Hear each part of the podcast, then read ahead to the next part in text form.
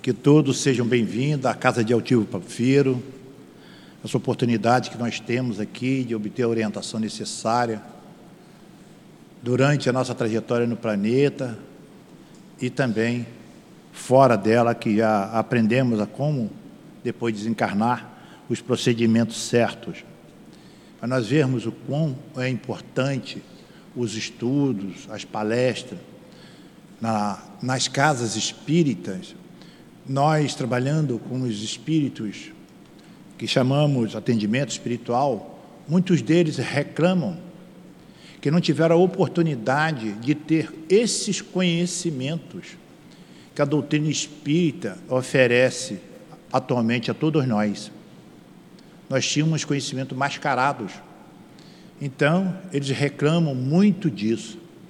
Então, só aí a gente observa o quão o centro espírita, através das palestras, através dos estudos, oferece esse esclarecimento para cada um de nós e vai nos fortalecendo cada vez mais para sabermos os porquês que tantos nós nos perguntamos. Hoje, para falar para nós, expor para nós, o nosso querido irmão Fábio Branco vai falar da questão 379 a 385 do Livro dos Espíritos, cujo título é Infância. E o nosso querido irmão Michael vai falar para nós, na hora do passo, o Evangelho, capítulo 6, item 3 e 4. E assim, uma, uma coisa que nós sempre falamos para vocês, estudos, venham estudar conosco. Lembre-se sempre nessa, nessa minha palavra anterior. Venha estudar, venha adquirir o conhecimento aqui conosco. É, para se inscrever é só vir. Conversa com o Nilton e se adapta a um curso que a pessoa tem interesse e parte para o aprendizado. No final do nosso da nossa exposição, da nossa reunião, nós temos também o atendimento fraterno. Aqueles que desejarem, é só permanecer nos seus lugares, que um médio irá ao seu encontro. Celular. Se alguém tem necessidade de deixar o celular ligado, deixe no estado vibracal, para que não venha atrapalhar a dinâmica do nosso querido irmão. É, Natal está se aproximando. Nós ainda temos mais ou menos 50 bolsas Aqueles que quiserem dar um presente a uma criança, ver o sorriso de uma criança, é só pegar uma bolsa e colocar aquela, aquela listinha que ali está. Então, muitas das vezes, maré braba, está difícil, dinheiro está ruim, mas aí é fácil. Uma família pega uma bolsa, uma família que contém três, quatro pessoas, cada um dá uma coisa, um dá uma parte de dente, outro dá uma calcinha, outro dá um tênis. Né? Então, junta-se quatro pessoas e forma a bolsa. E toda a família participa do Natal do SEAP. Nós amanhã, às nove horas, nós vamos ter aqui o encontro de Jesus. Vai ser de nove horas até as doze. Quem tiver oportunidade e quiser aprender mais sobre nosso querido irmão, guia e modelo Jesus, Venha para cá participar conosco desse estudo, o qual nós já estamos estudando para ele há mais de dois meses, para trazer é, perguntas e respostas sucintas e diretas para todos. É, temos também ali a nossa livraria. Então nós falamos, compra um livro, adquira um livro, um livro, não precisa adquirir mais. A pessoa tendo a oportunidade, ao invés de ver novela, ao invés de ver jornal, porque são tudo repetecos. Compre um livro que todo dia lê um ou dois, duas páginas do livro e depois que terminar, aí compra outro. Não precisa comprar dois, três, quatro livros, não vale tudo ao mesmo tempo. Então, compra um, lê e depois o outro. Uma outra coisa também que nós, muitas das vezes, é, vimos as pessoas perguntarem Poxa, eu quero ser voluntário da casa, o que, que eu faço? Uma coisa eu aviso vocês: se tem um lugar que sempre tem vaga para trabalhadores, a falta de emprego não chegou ainda, é no centro espírita. Pode vir se comunicar aqui com os nossos diretores, que eles tenham certeza, vai arrumar e vai dar uma tarefa para cada um. Ah, mas eu só posso ver aqui é, uma vez por semana. Ótimo. Mas aquele dia para semana, faça com que você, a administração conte contigo naquele horário. Ah, eu só posso vir durante 15 dias. Ótimo. Mas durante aqueles 15 dias, nós temos que estar ali para preencher aquele espaço. Então, trabalho não falta, a casa está aberta para aqueles que vierem solicitar tal emprego. Emprego bom, né? Então, agora vamos, para iniciarmos o nosso estudo, vamos ler a página do Evangelho, que é o item, capítulo 6, 3 e 4, que diz assim para nós: O Cristo Consolador, que é o título, e o item 3 é o Consolador Prometido. Se me amais, observai os meus mandamentos, e eu rogarei a meu Pai, e ele vos enviará um outro consolador, para que fique eternamente convosco, o Espírito de verdade, que o mundo não pode receber, porque não o vê e porque não o conhece. Vós, porém, o conhecereis, porque ele ficará convosco e estará em vós. Mas o Consolador, que é o Santo Espírito que meu Pai enviará em meu nome, vos ensinará todas as coisas e vos fará recordar tudo que vos tenho dito. João, capítulo 14, item 15 a 17 e 26. O item 4 nos diz assim: Jesus promete um, um outro consolador, é o Espírito de verdade, que o mundo não conhece ainda porque não está em condições de compreendê-lo, e que o Pai enviará para ensinar todas as coisas, para fazer lembrar o que o Cristo falou. Portanto, se o Espírito de verdade deve vir mais tarde ensinar todas as coisas, é porque o Cristo não as disse todas. Se ele vem fazer lembrar o que Cristo ensinou, é que suas palavras foram esquecidas ou mal compreendidas. Assim, o Espiritismo proporciona o que Jesus disse sobre o Consolador prometido. Conhecimento dos fatos que faz com que o homem saiba de onde veio, para onde vai e por que está na terra. Retorno aos verdadeiros princípios da lei de Deus e consolação pela fé e pela esperança. Assim, com os ensinamentos do Evangelho, vamos fazer a nossa prece de abertura, elevando nossos pensamentos aos mentores da casa, ao nosso querido irmão Jesus, agradecendo a Ele mais essa oportunidade que todos nós estamos tendo de vir, de comparecer à Casa Espírita. Agradecendo também aos nossos guias espirituais por estarem sempre conosco, nos incentivando a aqui comparecer, para ser envolvido por esses fluidos amorosos da casa e dos benfeitores, e também desse aprendizado que todos nós sempre recebemos como aqui estão. E assim, em nome de Deus, nosso Pai, damos por iniciado a nossa reunião pública da manhã de hoje. Graças a Deus. Então, o nosso querido irmão, Fábio vai falar para nós, cujo título é Infância. Eu vou ler apenas três questões para nós. Diz assim, ó, 379. O espírito que anima o corpo de uma criança é tão desenvolvido quanto o de um adulto? Resposta: Pode sê-lo mais ainda, se mais tiver progredido. São somente os órgãos imperfeitos que o impede de se manifestar. Ele age de acordo com o instrumento, com o auxílio do qual pode manifestar-se. A 382. O espírito encarnado sofre durante a infância pelo constrangimento que lhe impõe a imperfeição de seus órgãos? Resposta: não. Esse estado é uma necessidade ele está na natureza de acordo com os objetivos da providência. É um tempo de repouso para o espírito. E finalmente a 385 diz assim: de onde se origina a mudança que se opera no caráter numa certa idade e, particularmente, ao sair da adolescência? É o espírito que se modifica? Resposta: é o espírito que retoma sua natureza e se mostra como era. E assim, já envolvido, fortalecido com esse amor imenso da nossa casa, passamos a palavra ao nosso querido irmão Fábio. Obrigado. Que Jesus o envolva e o proteja. Obrigado.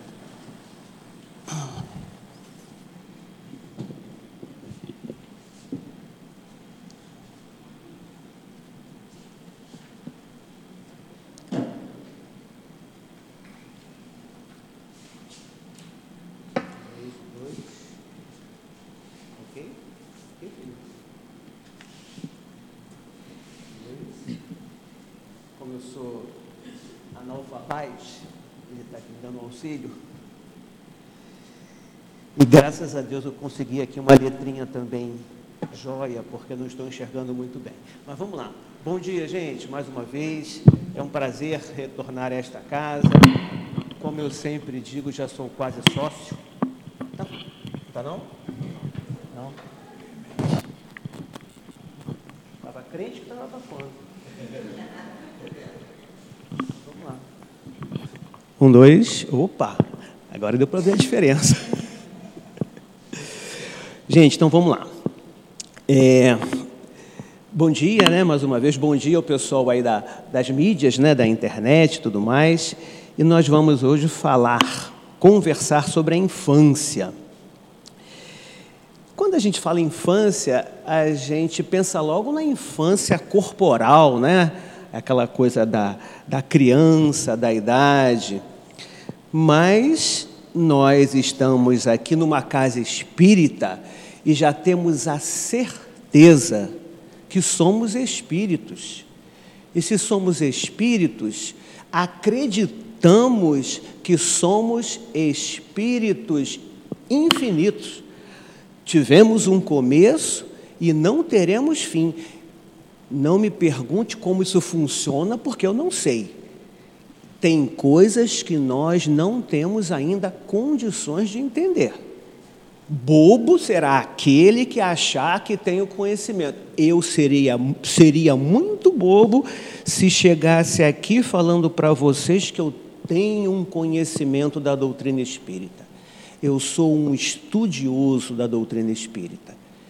E a doutrina espírita é para mim, como disse a Galhardor, aquilo que me satisfaz, o entendimento da codificação. Não quero dizer que quem está estudando outra codificação, outra filosofia, não tem a paz que nós temos. Cada um dentro da sua filosofia. Se eu me sinto bem na casa espírita, é aqui que eu venho. É aqui que eu venho porque é aqui que me dá a certeza que nós estamos no caminho certo. Fernando Pessoa dizia que a arte existe porque a vida não basta. E eu quero colocar aí a religião. A religião existe porque a vida não basta. Ainda mais no mundo de provas e expiações. É só a gente sair aí que a gente vai ver um monte de coisa que nos deixaria muito tristes se não tivéssemos a codificação da doutrina espírita para nos dar a certeza que estamos numa escola, estamos numa fase, num nível, não estamos lá aí já falando do nível, né? Qual é o nosso nível? Qual é o nosso estágio? Estamos na infância espiritual? Não a gente pode falar que infância espiritual seria aquele camarada da caverna lá, o Australopithecus, o Pithecanthropus, aqueles nomes que a gente estudou lá na, na, na escola, na, no, no ensino médio. Aquele onde desperta a consciência, porque a gente vem pelos reinos, né? Mineral, vegetal, animal, hominal no hominal, a gente já começa a ter consciência da individualidade. Aí uma nova jornada se apresenta, já passamos por esse estágio nos mundos primitivos, já alcançamos um nível de conhecimento, de consciência, onde estamos aqui no mundo de provas e expiações. Graças a Deus, já despertamos que a matéria é o nosso instrumento. Trindade, Deus, Espírito e matéria. Outra coisa que também não temos condições de entender ainda, onde esse espírito aqui se utilizando desta matéria, esta matéria vai se intelectualizando, já que está aqui na codificação que o espírito vai intelectualizando a matéria, essa matéria vai se elaborando, sutilizando, um dia se confunde. Não dá para entender, não tem problema nenhum. Deus também não dá para entender. Já sabemos que não é Zeus, aquele ser barbudo, né, não é o Deus, aquele é o Zeus que veio da Grécia. Aquele barbudo Zeus, já não acreditamos mais. Aquele barbudo que manda um para o céu, outro para o inferno, já não acreditamos mais. Já entendemos que a centelha divina que está dentro de mim, que é a verdadeira luta de classe, não é empregado contra patrão, não é servo contra senhor feudal, é ego contra self, como já falei aqui algumas vezes. E nós já estamos despertando para minimizar este ego. Não é o ego da identificação. O ego da identificação é importante. Define a minha personalidade, não a individualidade. Enquanto personalidade, eu estou Fábio esse camarada alto, bonito, cabeludo. Herreiro não entendia a risada. Né? Esta é a minha personalidade que faz parte da minha identificação. Agora, o ego deturpado é o egoísmo, egocentrismo. Este ego que, em confronto com o self, que é a centelha divina que todos nós temos, e se já estamos aqui, é porque já despertamos para entender que, se vivermos em função desse ego, se vivermos em função da satisfação somente deste ego teremos uma oportunidade de felicidade. Agora, se vivermos em função do self, aprendendo a servir, tendo prazer de servir, teremos 8 bilhões de oportunidades.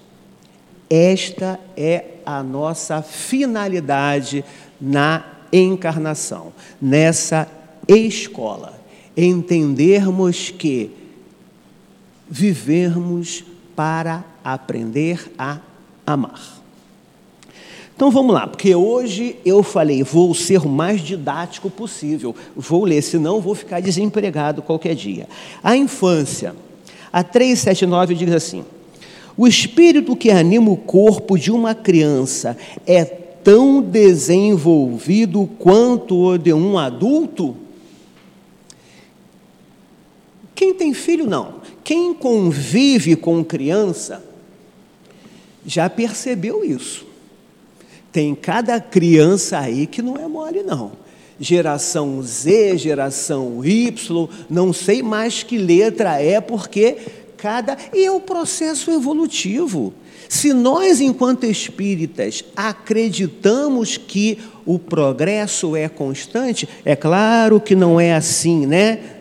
Ele tem assim, tem os seus retrocessos, para que a gente possa crescer.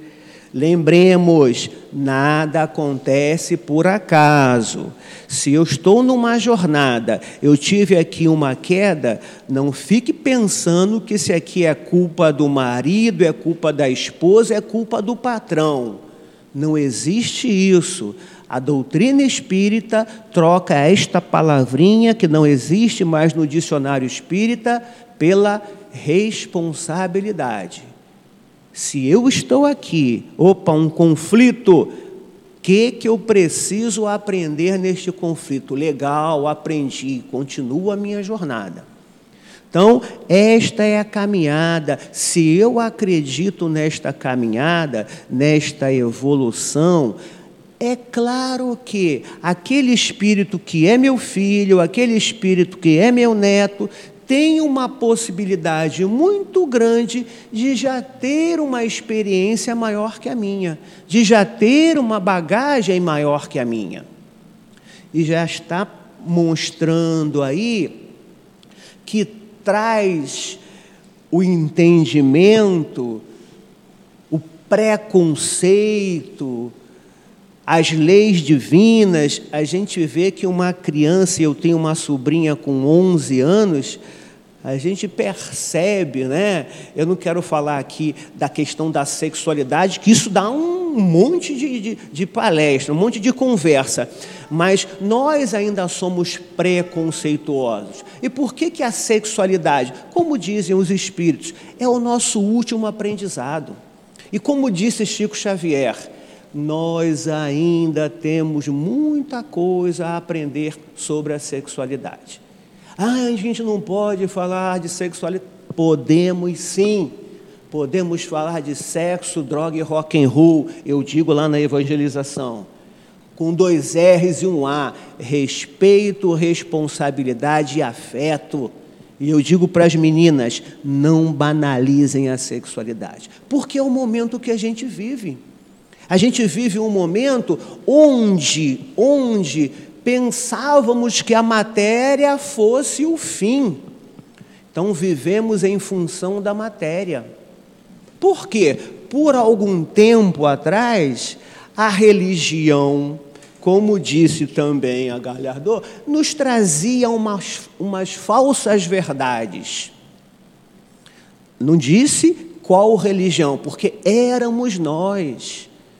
Éramos nós que se não estávamos, por isso que eu disse que o maior conflito é, o, é ego e self. Lá na Idade Média, eu podia ser o servo ou eu podia ser o senhor feudal. Lá na Idade Antiga, eu podia ser o escravo ou podia ser o dono.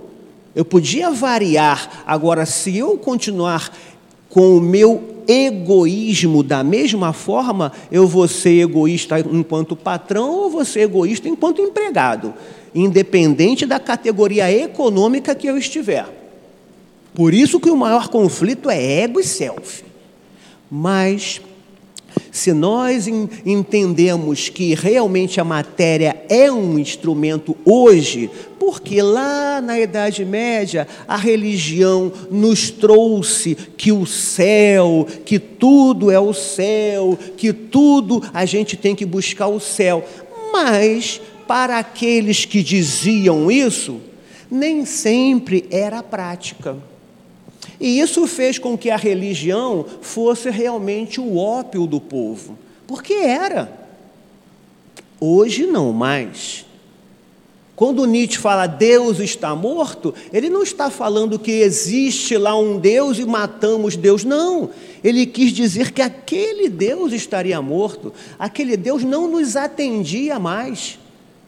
Hoje, Deus é amor. Já entendemos que a matéria é instrumento. Por isso estamos aqui, para sairmos não da infância, porque já estamos num estágio, claro que bem mais próximo do começo, mas não estamos lá nesta infância rasa, da consciência. Já temos um nível de consciência para traçarmos uma linha e assumirmos a responsabilidade dos nossos atos. E isso vai fazendo com que o livre-arbítrio cresça. É outra coisa que eu também não entendo. Eles vão falar assim: o que esse cara está fazendo aqui se ele não entende nada? Não é? Livre-arbítrio. Quanto mais a gente cresce moralmente, cresce o livre-arbítrio.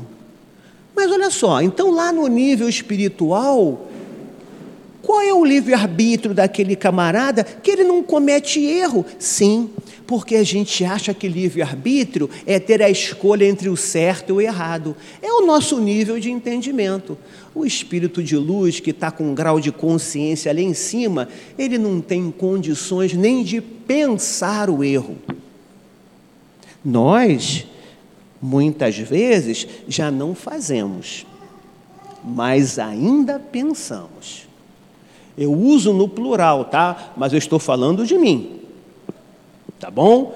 O Fábio que está aqui, infelizmente, e não tenho problema nenhum em falar isso. Estou na casa espírita, se eu brigar aqui, olha, não dá para falar contigo hoje. Brigamos, não estou me sentindo bem. Seria falsidade minha? Ah, tá. A gente brigou, mas a gente é irmão, a gente é espírita. Mentira! O meu sentimento, e na reunião de desobsessão, vá fazer isso. O espírito, meu filho, você está falando uma coisa que você não é. Verdade. Verdade. Não tenhamos medo de assumir a verdade. Não tenhamos medo de vasculhar as sombras. Porque diz lá a psicologia: onde está a sua sombra, está a sua cura. Qual é a minha sombra? Me apresentar é uma das minhas sombras, mas eu venho com medo, com nervoso, porque se é a minha sombra, é isso que eu tenho que aprender. Mas por que, que eu tenho medo? Porque tenho medo de ser negado, de não ser amado, de falar aquilo que o outro não gosta. Tenho medo de que alguém diga assim: o Fábio não sabe nada. Aí a gente vai, ó, avaliando. Bom, eu sei sim alguma coisa. É claro que eu não sei tudo, mas se eu estou vindo e rapaz, estão me chamando de novo, é porque estou sendo aceito. Beleza. Se um dia se não me chamarem mais, também não tem problema nenhum. O importante é que eu entenda onde está essa minha sombra, que eu entenda por que, que aquilo está me fazendo mal. Ah, rapaz, eu fui num lugar lá e eu vi uma coisa lá que me causou uma estranheza. Por que, que causou uma estranheza? Por que, que aquilo me deu um mal-estar? Vou vasculhar isso aí. Como diz a psicologia, Pode ser que esteja na infância. Ah, não, mas está na reencarnação, está lá. Não interessa. Se está acontecendo aqui e agora, eu tenho que resolver aqui e agora. Não preciso fazer regressão de memória. Ah, então eu vou para a casa espírita. Sim, vai para a casa espírita. Ainda mais nós aqui, na maioria, somos médios médium fora da casa espírita, se não tiver, se tiver aí no estágio inicial dessa infância, ou se tiver mediano na infância, vai dar problema se não educar esta mediunidade. Então, médium na casa espírita tem que educar a sua mediunidade para não ficar destrambelhado. Mas é a condição de encontrar aquilo que me incomoda. Ah, está me incomodando, eu vejo alguma coisa que me remete à infância e aquilo me fazia mal e continua fazendo. Ah, então eu vou fugir disso, vou botar embaixo do tapete. Vai continuar na infância. Não, tá com medo? Vai com medo mesmo. A orientação é essa. E não tenha vergonha de falar: olha, estou passando mal, olha, hoje não vai dar, licença. Sejamos verdadeiros, para que a gente possa realmente sair desta sombra e caminhar para a evolução, como diz aqui esta criança da questão 379, que já está vindo com uma base de conhecimento que não tem mais. E né, é característico da própria fase infantil, criança não tem vergonha de falar aquilo que está sentindo, na maioria das vezes. Porque ainda o, o verniz social é muito pequeno nela ainda.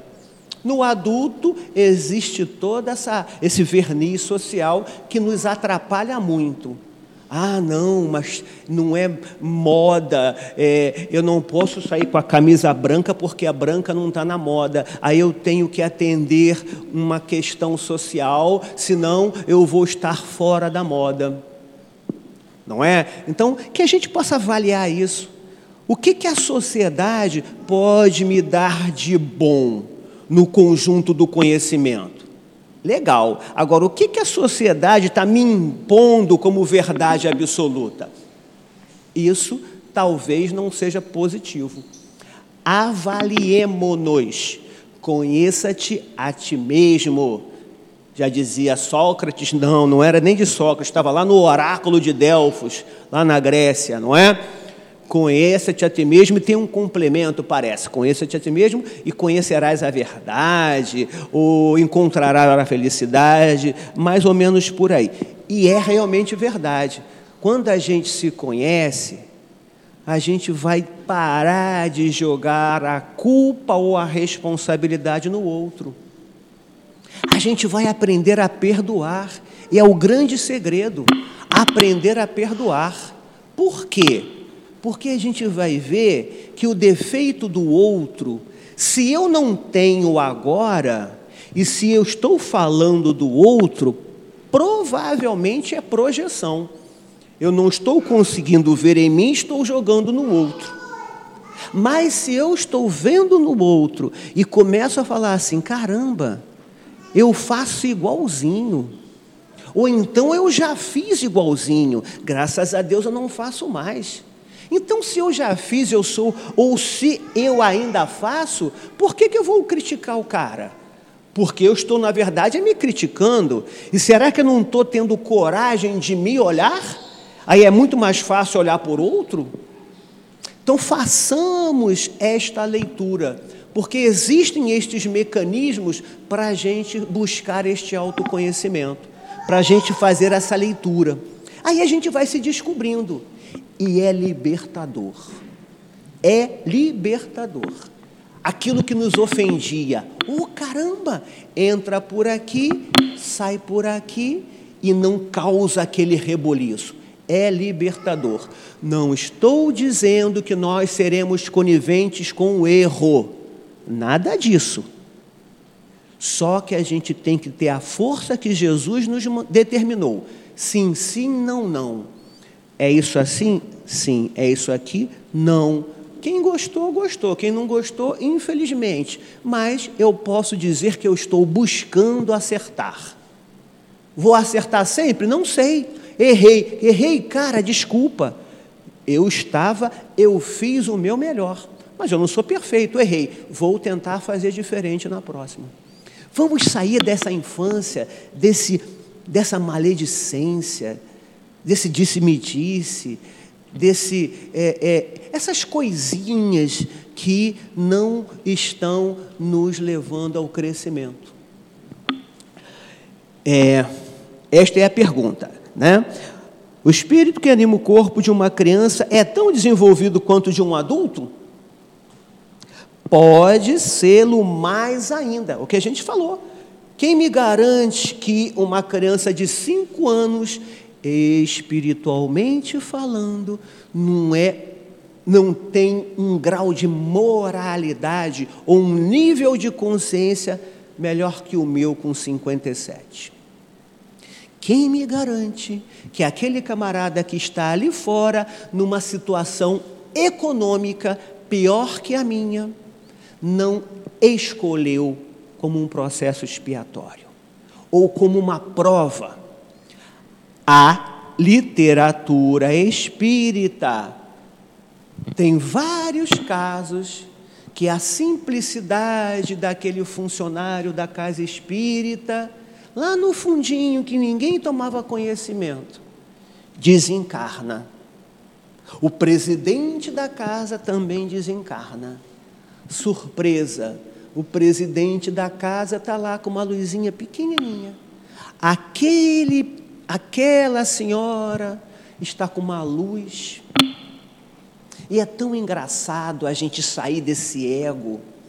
Quanto mais nível de consciência, maior a simplicidade, maior a humildade. Aí eu entendo quando Chico falava: Não, eu sou o Cisco Xavier. Eu não entendi aquilo, mas agora eu entendo.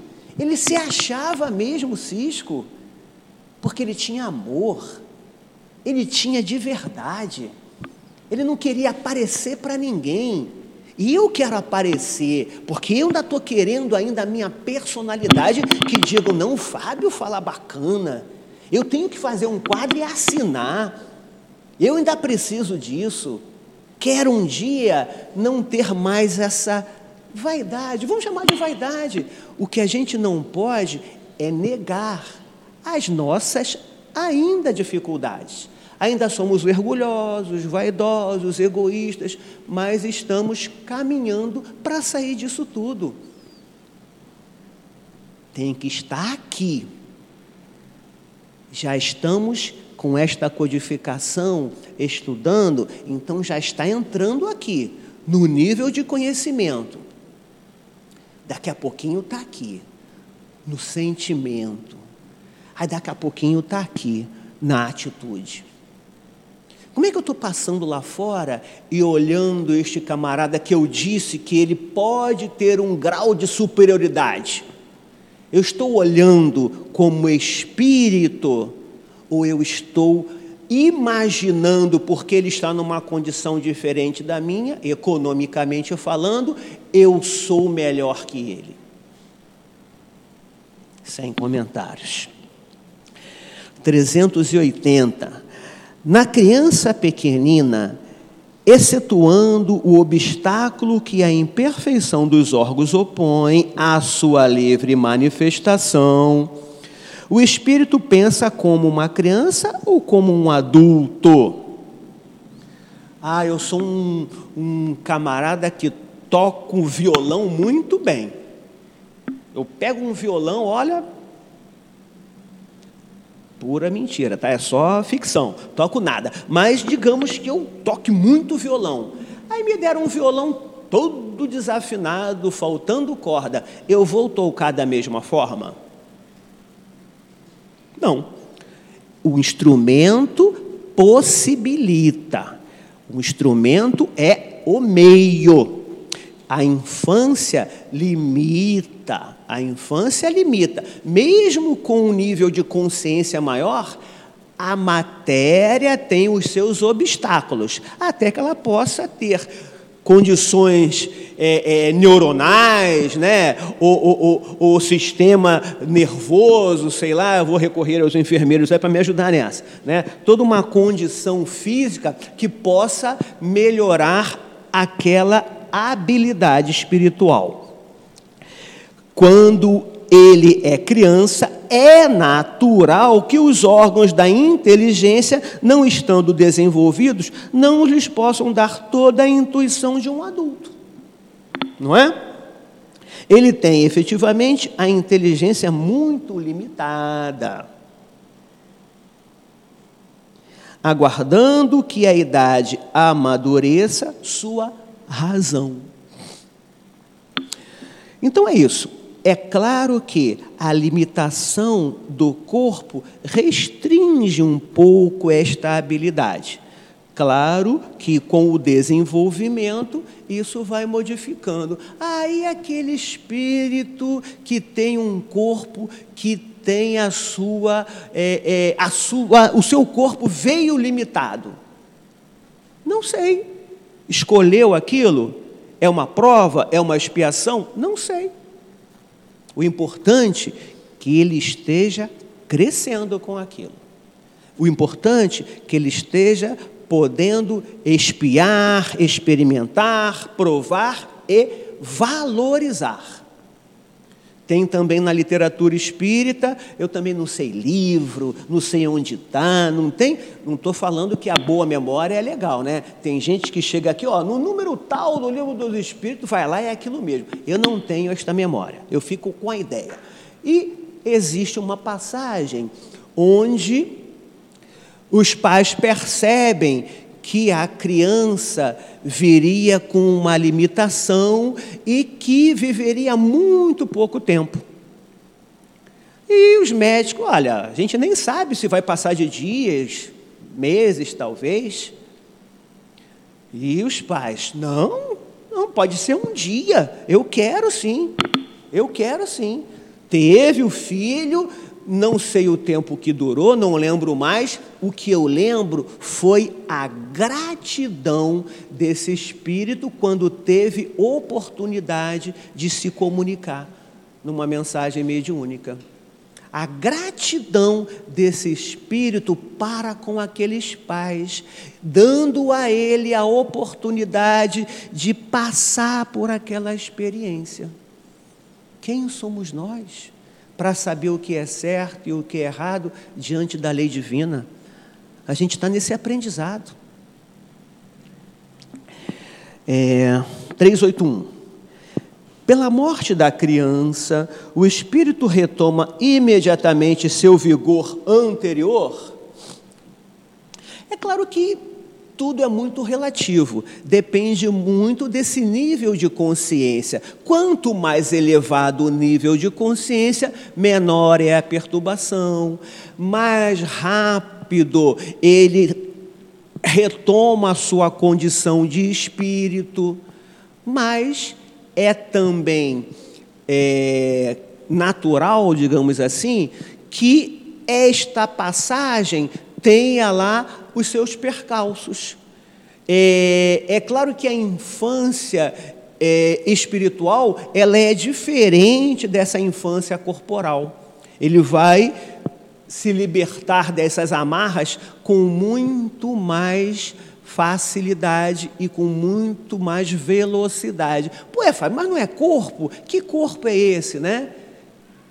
Sabemos que o corpo que a gente utiliza, utiliza na espiritualidade é o perispírito, que é o corpo que a gente se apresenta. E quanto mais sutil este corpo for, tendo em vista o conhecimento, o nível de moral que tivermos, mais facilidade nós teremos de é, é, lidar com isso. E eu vou lembrando das coisas, eu vou falando, vocês me perdoem. Eu vejo uma simplicidade no preto velho que me fascina. Sabe, ele, de uma condição moral, ele poderia ver bonito para os nossos olhos, né? Lembrei de outra coisa, Jesus não tinha olho verde, não, hein? Jesus não tinha olho verde, não, mas deixa isso para lá. Vamos lá. O preto velho, ele vem naquela simplicidade, com aquele coração, porque é aquilo que ele quer mostrar. Vem falando errado, vem falando, trocando aqui, trocando ali, mas o que irradia tem outra passagem também num outro livro. Faça o seguinte: leiam a codificação, leiam as obras póstumas, leiam, leiam as obras auxiliares que vocês vão encontrar.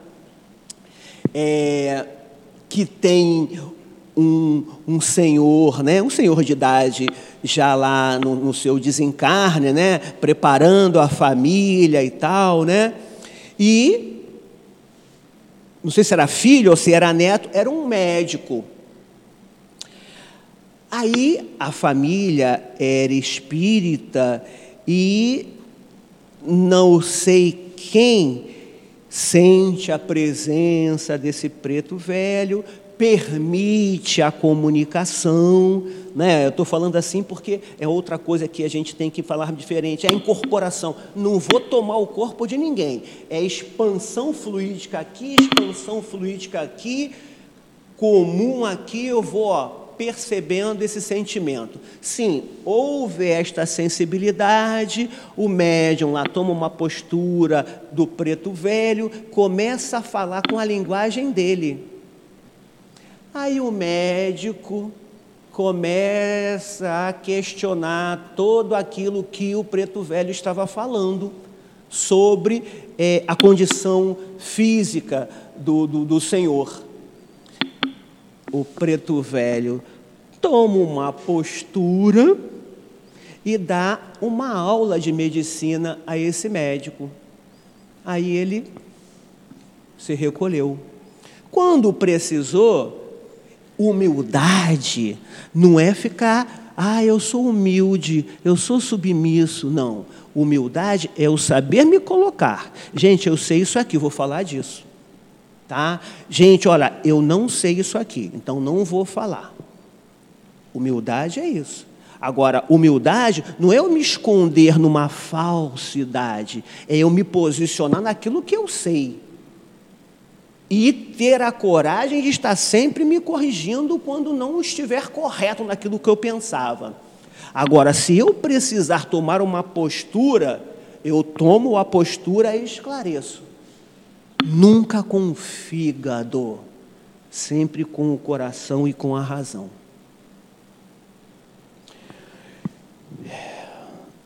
Tá. Tá, ok. 382. O espírito encarnado sofre durante a infância pelo constrangimento que lhe impõe a imperfeição de seus órgãos? Olha,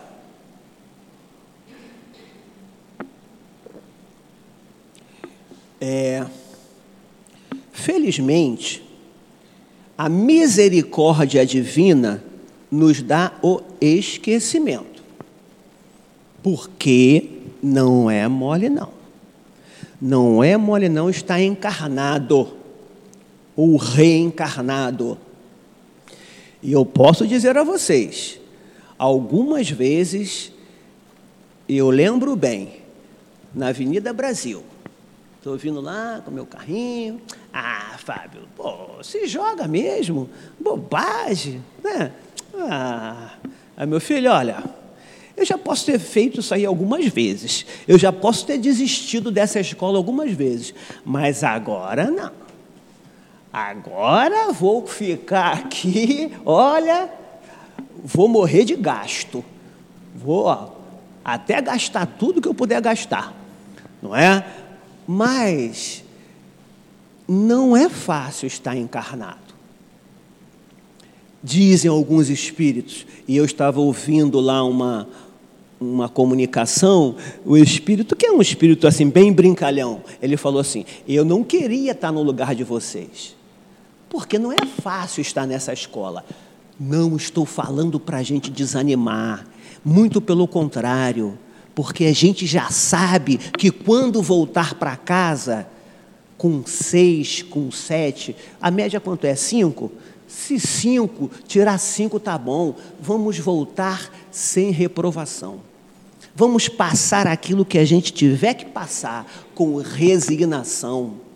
Vamos, a partir de agora, não entrar na picuinha, não entrar no orgulho bobo, não cair na maledicência, não entrar nos opostos. Ah, se eu não sou isso, eu tenho que ser isso. O budismo diz, ó, o caminho do meio. A gente vive na polaridade. Não, quem sabe o caminho do meio? Vamos encontrar a harmonia, vamos encontrar o equilíbrio, vamos encontrar o afeto verdadeiro. Então, se não está fácil, lutemos. Se não está fácil, busquemos amparo, busquemos apoio e hoje nós temos muito apoio. A gente está aqui na casa e a gente sente isso. Ontem eu estava à noite, caramba, que bom. Vou lá para o SEAP pegar aquela energia. O altivo, pô. Né? Eu, às vezes eu me emociono um pouco, porque às vezes né, eu sinto esta rapaziada um pouco mais próximo, o altivo, em vez, me deu um catapão aqui na, na cabeça. Eu estava sentado, eu já contei isso aqui. Eu estava sentado assim, porque a reunião é, era ele que fazia o estudo antes da reunião de desobsessão.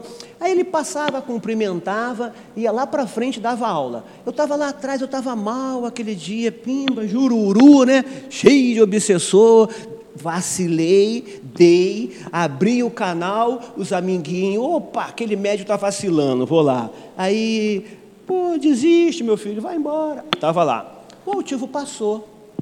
chegou no meio, voltou, pimba na minha cabeça. Acordei, despertei, eu entendi aquela pancada. Meu filho, levanta essa cabeça. E ele não deu acorda, bobão. Não, ele foi com o coração que ele fez aquilo. E a gente sentia a vibração, porque o universo não ouve o que você fala. O universo sente o que você vibra. Qual é a minha vibração? Estou vibrando na raiva? Estou vibrando é, é, na vingança? Estou vibrando na inveja? Nada disso.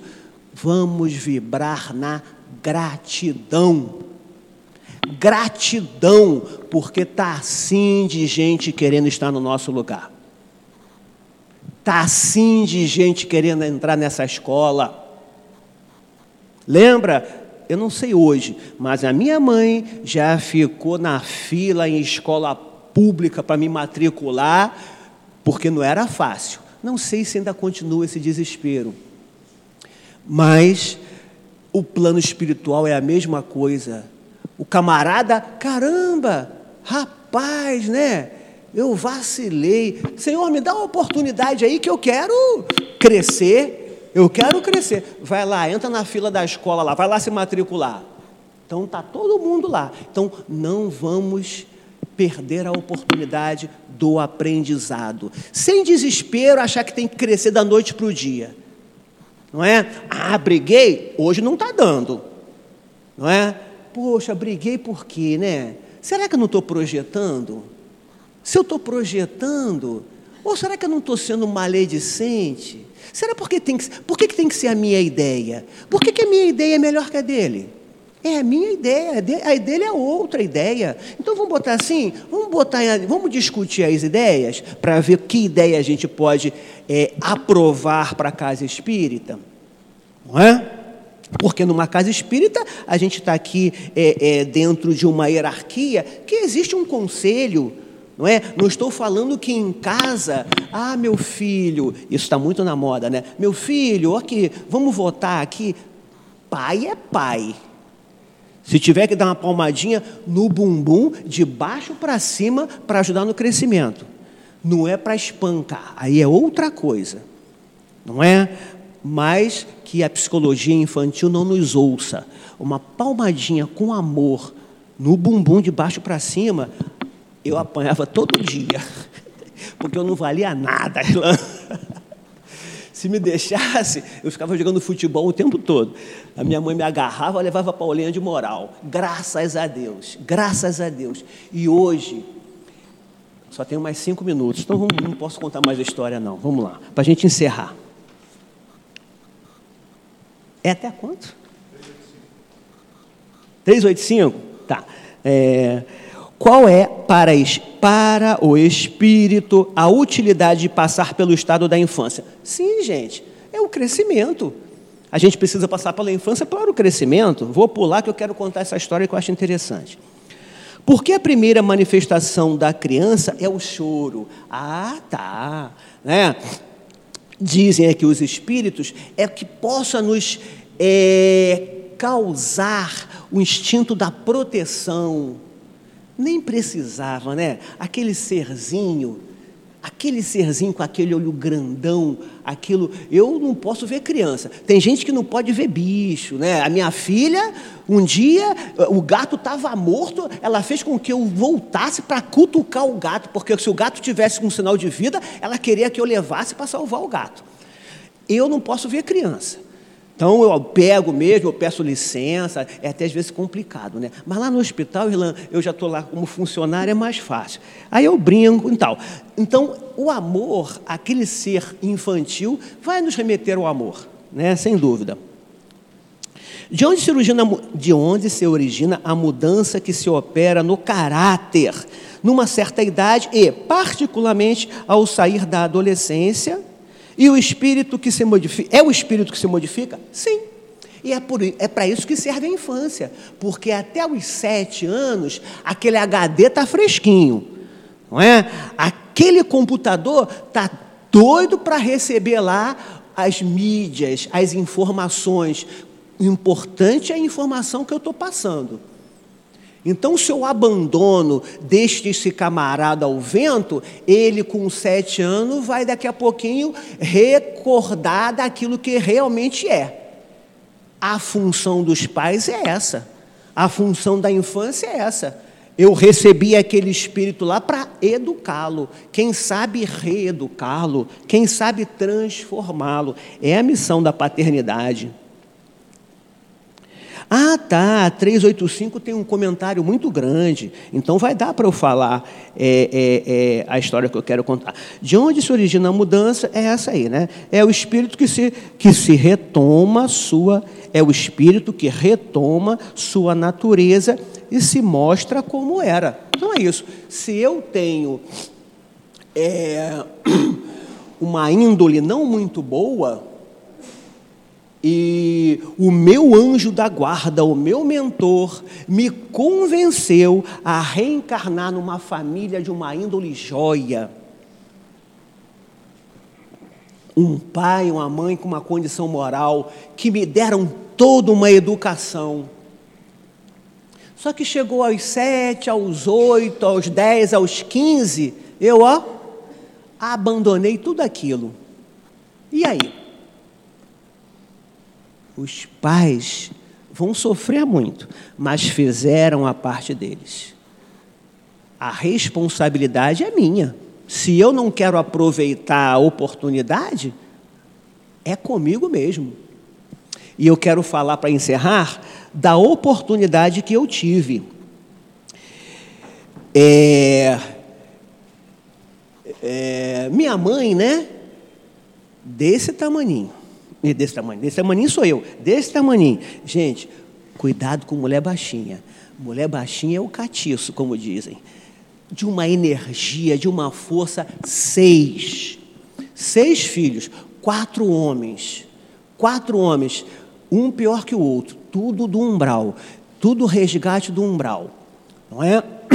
Dentro de uma casa minúscula, quarto, sala, cozinha e banheiro lá em Oswaldo Cruz.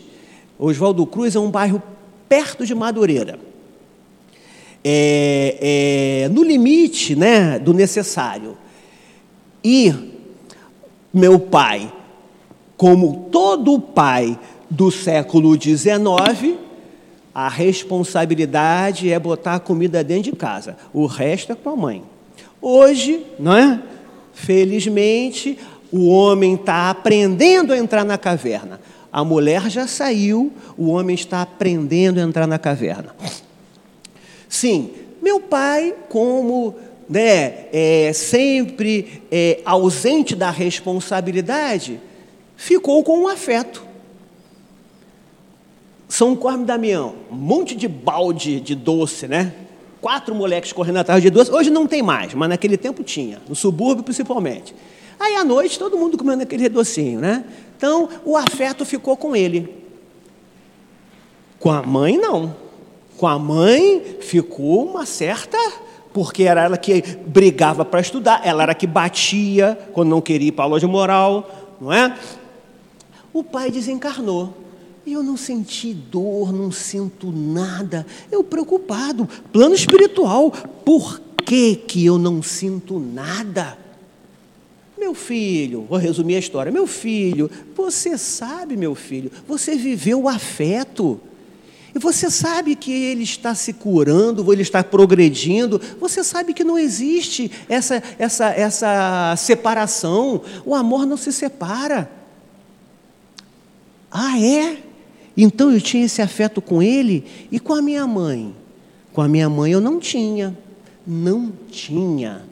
Porque eu corri atrás porque se ela desencarnasse há dez anos atrás ou há cinco anos atrás, eu ia chorar muito, porque teria perdido a oportunidade de construir um afeto e não ter reconhecido todo o esforço que ela fez. Hoje eu consigo chegar lá, deitar do lado dela, abraçá-la e dizer obrigado por tudo que ela fez. E engraçado que ela ainda se culpa muito. Então estamos seis lá brigando contra isso dela. Mas se a gente fala e se a gente brinca, é porque a gente já reconhece o quanto que é bom. porque já não está na sombra. Então, que a gente possa aproveitar e buscar todos os nossos desafetos que a gente possa aproveitar esta encarnação, esta escola, independente da minha condição social, independente de onde eu estiver, independente do nível de consciência, mas que eu possa ter a certeza que eu estou crescendo, que eu estou aproveitando esta oportunidade divina. E como um bom britânico, 10 para as 11, eu estou agradecendo a todos vocês, agradecendo a casa pelo convite e até a próxima, por favor.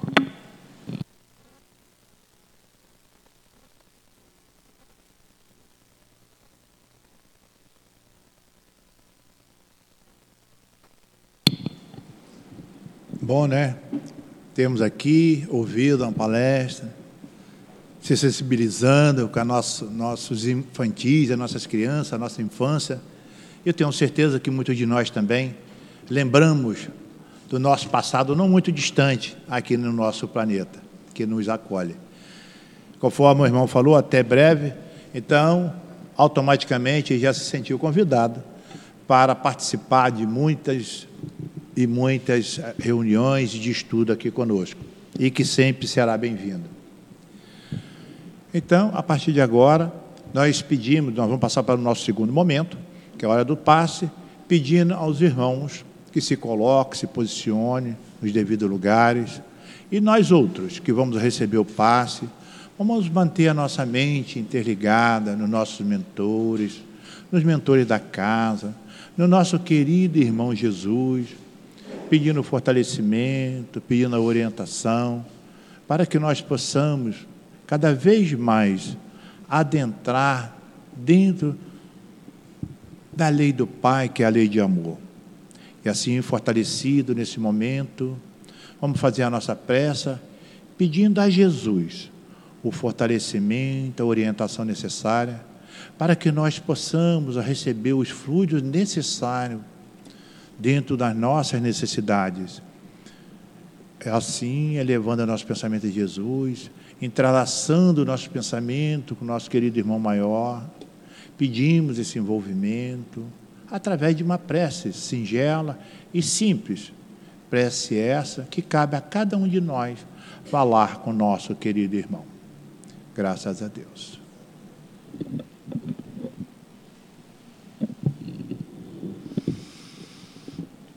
O Senhor esteja conosco. Nessa manhã, estudaremos e lembraremos do Evangelho segundo o Espiritismo, capítulo 6.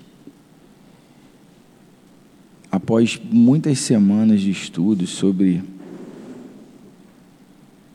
o capítulo dos aflitos, das dores, das angústias, entendendo o sofrimento, adentramos ao Consolador prometido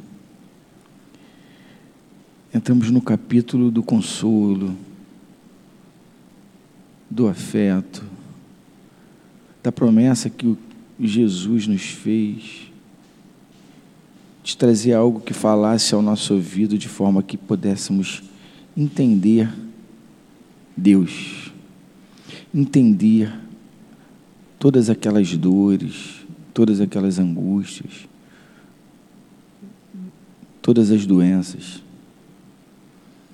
A consolação chega através do conhecimento.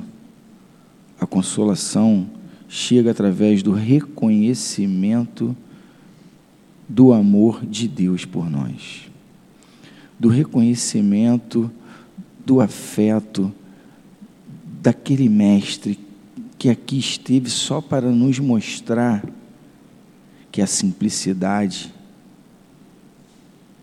que a pobreza, que o sofrimento aparente faz parte do mundo em que vivemos, mas que não estamos sozinhos.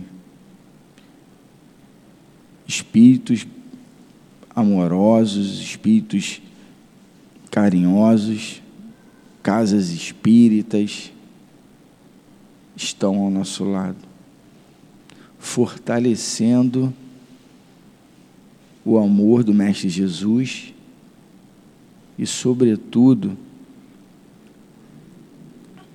fazendo acender a chama do reconhecimento do amor de Deus por nós. Está dentro de nós. Que possamos, como já falado pelo companheiro, buscar dentro de nós a realidade do que sentimos, para que possamos encontrar Deus lá dentro. E a dor de hoje, a, a dor de hoje, ela vai passar, como todas as outras que passaram. E virão novas dores, que passarão também. E quem fala isso é o Mestre Jesus. E quem garante isso é Deus. Que o Evangelho, segundo o Espiritismo, que o livro dos Espíritos, que todo o Pentateuco kardeciano, que todos os livros que nos consolam, possam nos ajudar a reconhecer isso, a transformar essa dor em oportunidade em ver exatamente o que o Consolador prometido trouxe para a gente. Que a paz do Senhor Jesus esteja conosco.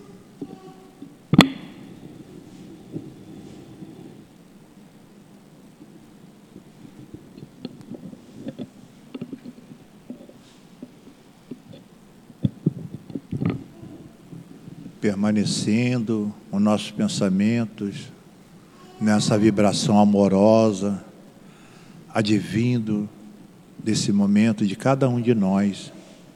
Agradecemos nosso querido irmão por mais uma vez aqui estarmos, tendo esse contato com essas verdades tão puras, com esse amor imenso advindo de Deus para cada um de nós.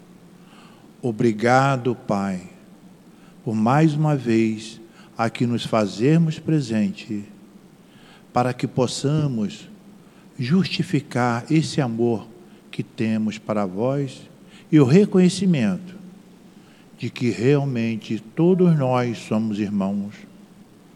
E assim agradecemos essa oportunidade de aqui estarmos buscando esse equilíbrio. Pedimos a Deus, nosso Pai, que nos fortaleça sempre e que nos dê uma boa semana. Graças a Deus.